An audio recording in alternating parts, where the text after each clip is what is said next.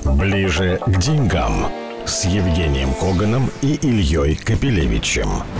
Здравствуйте, мы ближе к деньгам с Евгением Коганом, профессором Высшей школы экономики, автором популярного телеграм-канала и YouTube-канала Биткоган. Э, Женя, приветствую. Привет. А, начнем прямо с актуального. После э, ряда решений Центрального банка, в том числе поставки, рубль перестал падать, начал возвращаться э, к отметкам, которые нам более привычны и не вызывают у нас такого шока. И вот на момент, в который мы разговариваем, пятница вечером, в районе 66, хотя было и 69 в моменте. Что, кстати, практически 20% от максимальных его высот, когда он там до 55 почти добирался. Теперь вопрос, не начнем ли мы его провожать взглядом точно так же в другую сторону. В действительности, я думаю, что такое не произойдет. Э, дело в том, что есть огромное количество факторов. Первое. У нас по-прежнему огромные доходы от возросшего по цене экспорта и большие проблемы с импортом. Соответственно, у нас э, по-прежнему экспорт будет возобладать. Э, более того, российские доходы от нефти и газа побили очередной рекорд в апреле. 1,8 триллионов рублей за один месяц вместо 1,2 триллиона в марте. Это много. Это по курсу 55? Нет, я посчитал по тому курсу, который был в апреле. Но вопрос даже не моих расчетах, а вопрос в том, что это действительно огромный вал ликвидности, который идет именно от экспорта. И большие проблемы от импорта. Нефтяное эмбарго, пока нету его. И мы понимаем, что если оно будет, то нефть в итоге будет примерно 200 долларов, поэтому это никому не надо. Э, на, настоящий момент нефть э, все-таки на уровне 114, 115, 116 долларов за баррель. Мы можем увидеть 120, но вот вряд ли новое. Теперь что импорт? Импорт э, ничего нового, пока не э, смогли мы наладить параллельный импорт. Теперь ставка. Ставка действительно снизилась, но по-прежнему она высокая даже 11% при нулевой инфляции, которая идет сейчас, это немало. Административные, э, чуть не сказал, наезды, барьеры на иностранцев, которые не могут продать свои ценные бумаги, купить валюту, вывести. Тоже серьезная проблема. Дальше. Схема газ за рубли.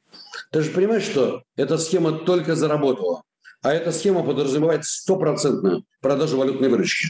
И только она начала работать. Соответственно, это та схема, которая будет работать и дальше, будет приводить к новому давлению на рубль. Ну, в плане укрепления. НДПИ. Ты же понимаешь, что вот последнее укрепление э, рубля – это прежде всего потому, что компании начали платить мощные НДПИ, им нужно было продать, а рынок очень узкий. Инвест – ожидания населения. Дело в том, что у нас население как? Когда доллар растет, все бегут покупать доллар. Будет ли сейчас населения присоединяться, большой вопрос. Ну и, наконец, э, смотри, не забывай, что есть огромные ограничения на иностранные банки в плане приема российских денег. Это серьезно. Российские деньги никто не хочет принимать. Это тоже большой барьер. Из всего из этого я делаю вывод, что значительного потенциала на просадку рубля нет. Мы можем, конечно же, прогуляться на уровне 68, 69. Мы прогулялись, кстати говоря. Но дальше пока не жду.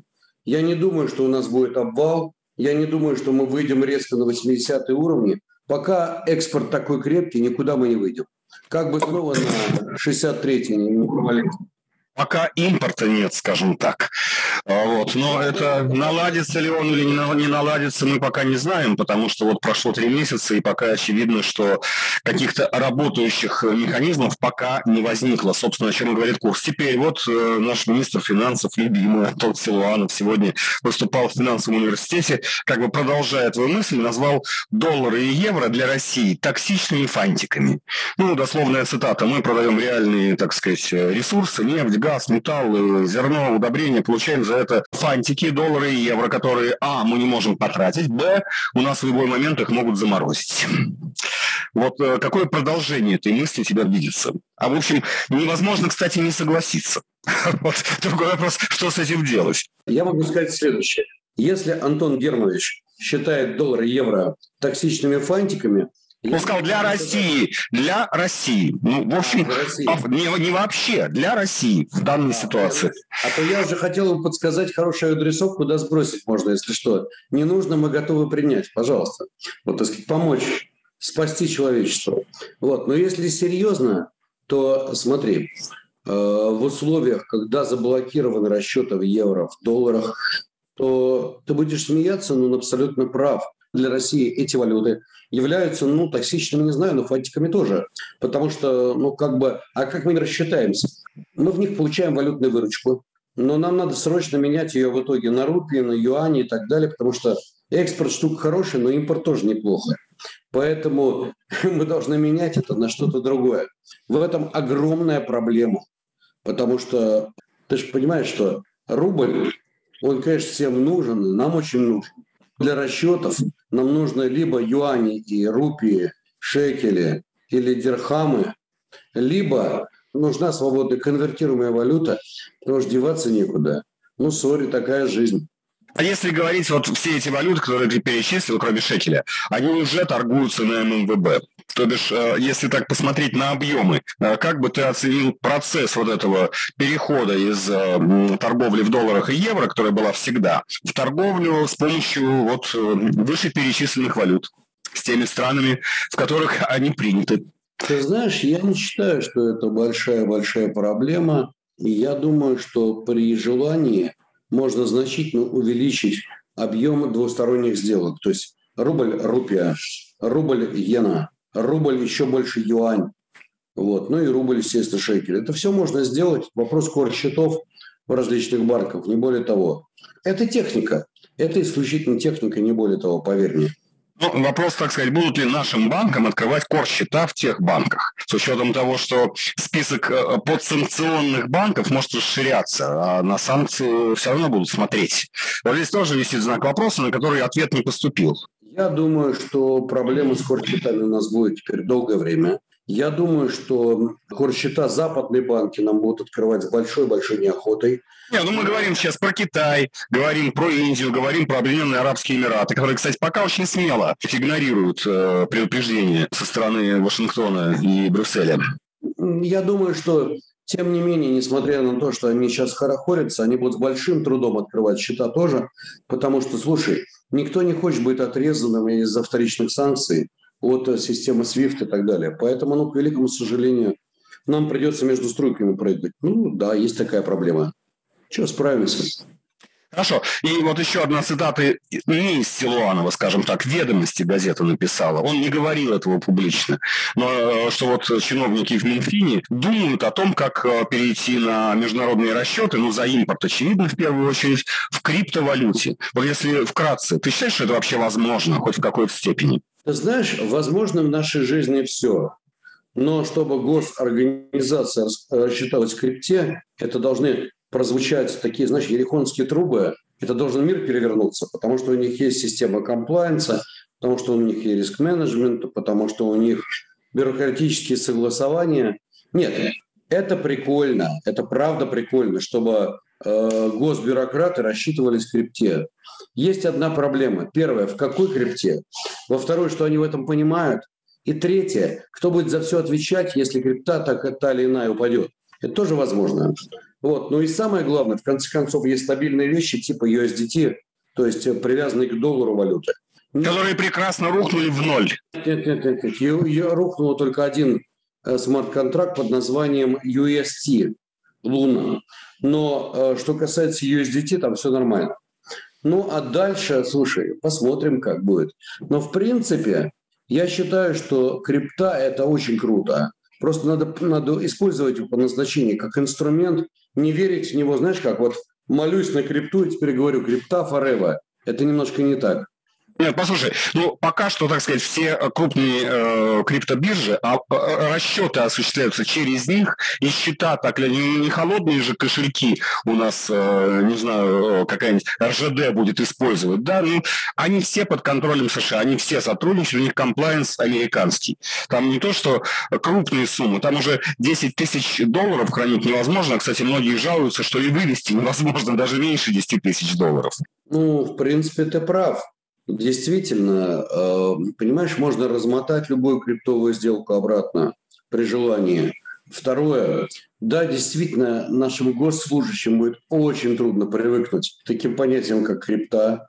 Ну и третье. Понимаешь, классическая система бухгалтерии здесь как-то не заточена на это дело. Это надо будет Да уж, как это провести через потом. Будет очень интересно, мы прервемся. Ближе к деньгам с Евгением Коганом и Ильей Капелевичем. Ближе к деньгам с Евгением Коганом и Ильей Капелевичем. Мы продолжаем э, ближе к деньгам с Евгением Коганом, профессором Высшей школы экономики, автором э, популярного финансового телеграмма и YouTube-канала Биткоган. Э, Жень, значит, мы обсудили доллар, который для России, как сказал Силуанов, становится токсичным фантиком наряду с евро, и даже мы с ним согласились. Ну, теперь давай, так сказать, немножко обратимся на то, что не доллары и не евро. У нас в редакции, кстати, родилась такая шуточка, не могу не сказать, почему народ не покупал доллары по 50 66. Потому что народ потратил все деньги на те доллары, которые стоили 120. Но э, теперь, так сказать, к другим инструментам. Действительно, ажиотажа у населения этот курс в плане покупки не вызвал. Окей. У нас зато есть «Газпром», который платит рекордные дивиденды, рекордные в истории. То есть вот как планировали еще в той эпохе, что будут рекордные дивиденды у российских компаний, вот так «Газпром» и делает, как будто ничего не изменилось. А скажи, пожалуйста, тебя как инвестора и твоих клиентов это вдохновляет? Мы идем в российский фондовый рынок вместо того, чтобы покупать эти токсичные фантики. Ну, давай так. Я бы немножко разделил ситуацию. Токсичные фантики, конечно, покупать иногда можно. Более того, по курсу 57, 59 я с большим энтузиазмом, поплевывая на их токсичность, покупал и, честно говоря, не подавился. Очень неплохо продал по 65, по 67. Вот, это первое. Так что можно еще прибавить такой токсичность чуть-чуть. Я был только рад. Вот, тема номер два. Э, если уже без шуток говорить. Я считаю, что российский фондовый рынок имеет колоссальный потенциал, просто колоссальный. Дело в том, что что такое Россия вообще? Это такой баллон, в котором что-то закачивается и что такое выходит. Что такое внутрь и что такое снаружи. Внутрь это что? Это экспорт. Снаружи это импорт. Ну, плюс отток капитала. У нас сейчас экспорт практически не упал, а импорт упал, сократился вдвое. Мораль. Я думаю, что э, так или иначе у нас э, деньги потекут сперва на рынке слияния и поглощений, а потом уже следующий этап потекут на рынок, скажем так, фондовый. Потому что ну, нужно где-то покупать что-то и так далее. Ну, нет. Я думаю, что итогом реализационского балета будет очень сильное удорожание цен на нашем фондовом рынке наш фондовый рынок сейчас, вот вы все аналитики, специалисты называете песочницей, потому что он отрезан от внешнего рынка. Это, так сказать, вещь в себе. Он никак уже сейчас не соотносится с э, мировыми э, трендовыми ценами там, э, активов в мире. Это никак не пугает? Да нет, это не пугает. Проблема состоит в следующем. Мы очень сильно оторвались э, от всех трендов. Мы оторвались от любого здравого смысла. Но, слушай, ну хорошо, ну вот были 57, стали 63, 65, 67, будем 73. Это же в результате административных э, барьеров. Рано или поздно эти барьеры закроются, И как только они закроются, ну, мы с тобой понимаем, что ситуация вернется. То есть, когда будет либерализация рынка валют, когда нерезиденты смогут что-то делать. Это не сразу будет, но это будет. И уж точно э, уберут вот эту идиотскую продажу валютной выручки. Тем более не забывай, когда ты продаешь газ за рубли, то ты автоматически 100% средств конвертируешь в рубль. Жень, уже эту продажу обязательно растянули на 120, там скоро на 180 дней, сократили до 50%, кроме газа. Вот с газом мы прям погорячились, естественно, за рубли, тем самым сделали рубль совершенно неоправданно дорогим. Все так. А, окей, проехали это. Ты веришь в российский фондовый рынок на данном этапе? Тогда скажи, в какие его сегменты, где интересно. Потому что, с другой стороны, кругом есть риски. Просто есть риски остановки экспортных потоков, в том числе. Есть риски технологические, потому что импорт это нет, а без импорта не все мы сможем физически как бы производить. И автопром наш был такой поднимающийся. И где он сейчас? Ну, не только он. Первое, что, на мой взгляд, интересно, это сектор нефти и газа. Ребята как зарабатывали, так и будут зарабатывать. Нефтяного эмбарго нет. Соответственно, и «Газпром», и «Лукойл», и «Башнефть», и «Татнефть», и «Сургут» – все они очень неплохо зарабатывали и зарабатывать будут дальше. Я считаю, что это интересный сектор. Дальше. Металлургия. Мы видим, что сейчас уже предложение от Ирана менять металлургическую продукцию на что-то еще. Я думаю, что металлурги подсуетятся и в итоге неплохо заработают. Кибербез, без всякого сомнения. Тема интересная. А главное, актуально, потому что очень уж востребован. Сектор продовольствия и продуктов питания и сельхозка. Это тоже интересная тема. Кстати говоря, наше все белуга. Я тоже думаю, что будет расти очень неплохо. Вот. И, на мой взгляд, это серьезно. Черкизово тоже. Это здорово. Закончим с нашим фондовым рынком. Твоя мысль понятна. Вот в данный, на данном этапе, на данных уровнях, так сказать, ты считаешь, дно прошло, так что там-то теперь э, только вверх. Э, да, Жень? Ну, смотри, например, что я покупал вчера и позавчера. Вчера я покупал «Газпром», его же и продал.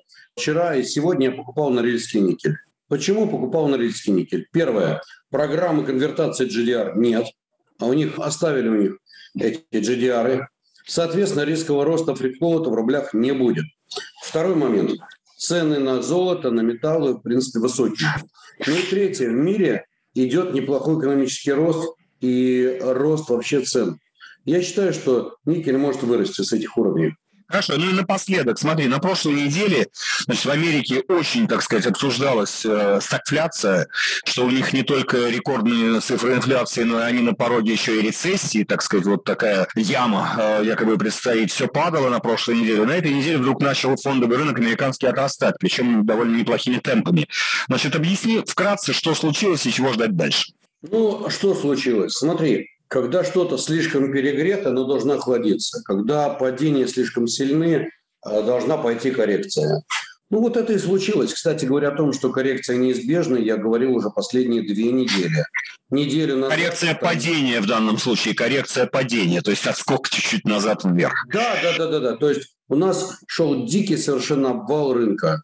Мы видели с тобой, что э, акции упали я имею в виду индекс S&P с, 3800, с 4800 на 3900, даже ниже. Это много, это реально много. Почти на 25%. Ну, необходима коррекция.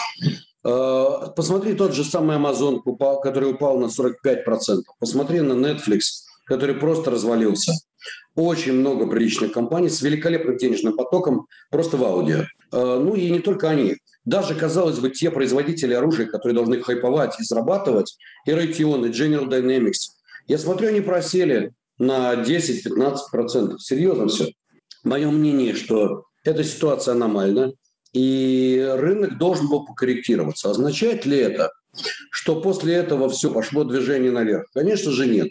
В мире много противоречий, много проблем. Мы видим впереди обострение кризиса инфляционного и много чего еще. Поэтому я думаю, что ну, дойдем мы до 4150, может быть, даже по S&P. Вот дойдем до 4200 по S&P. Развернемся, пойдем дальше вниз. Но пока действительно горячие головы должны закупиться, потому что а какие падения, пока никто не закупился. Ну, как-то не бывает так. Хорошо, спасибо, Жень. А, мы были ближе к деньгам с Евгением Коганом, автором популярных финансового телеграм-канала и YouTube-канала Биткоган. Счастливо. Счастливо, дорогой, пока. Ближе к деньгам с Евгением Коганом и Ильей Капелевичем.